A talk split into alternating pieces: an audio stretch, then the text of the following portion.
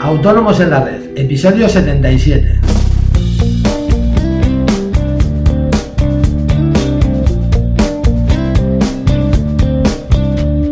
Muy buenos días a todos y bienvenidos un día más, un año más en este caso, a Autónomos en la Red, el podcast en el que hablamos de todos aquellos temas que nos interesan a los autónomos, financiación, seguros sociales, IVA, IRPF, etcétera.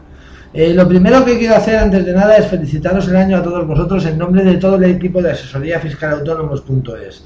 Esperamos que este año que empieza se cumplan todos vuestros deseos, tanto profesionales como personales aunque parece que con el jaleo político que tenemos, otra vez van a pintar bastos y nos tocará remar contra corriente, para variar.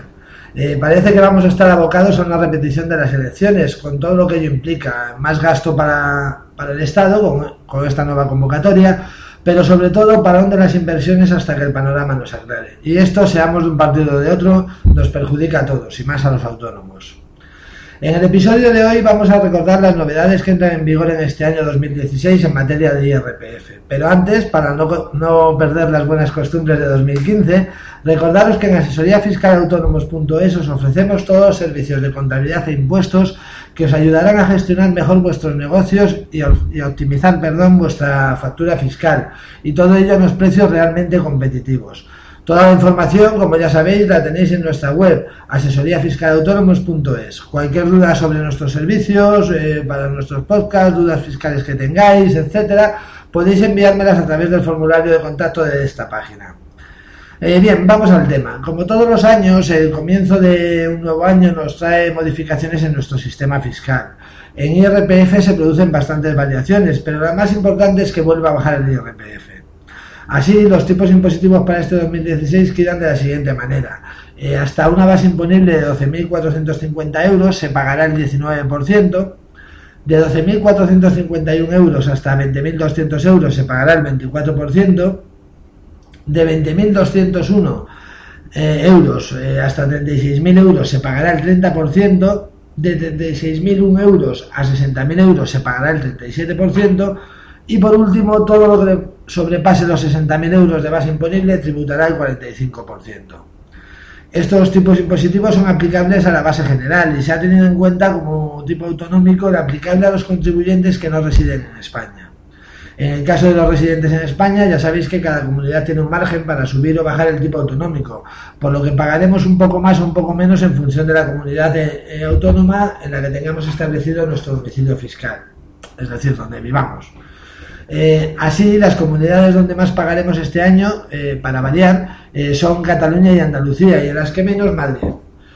así, para una renta de 30.000 euros, por poner un ejemplo, para que os hagáis una idea de la diferencia, la diferencia entre Cataluña y Andalucía con Madrid es de 273 euros con 30 céntimos, que pagaremos de más en Cataluña y Andalucía, o de menos en Madrid, según lo queramos ver. En cualquier caso, me parece que la bajada de IRPF es claramente insuficiente, aunque, bueno, menos da una piedra, ¿no? En paralelo a la rebaja de los tipos impositivos, también se produce una bajada en las retenciones, aunque en lo que a los profesionales concierne, se mantienen los tipos que eran oficiales desde julio del año pasado, es decir, el 15% como norma general y el 7% en el caso de profesionales de nuevo inicio.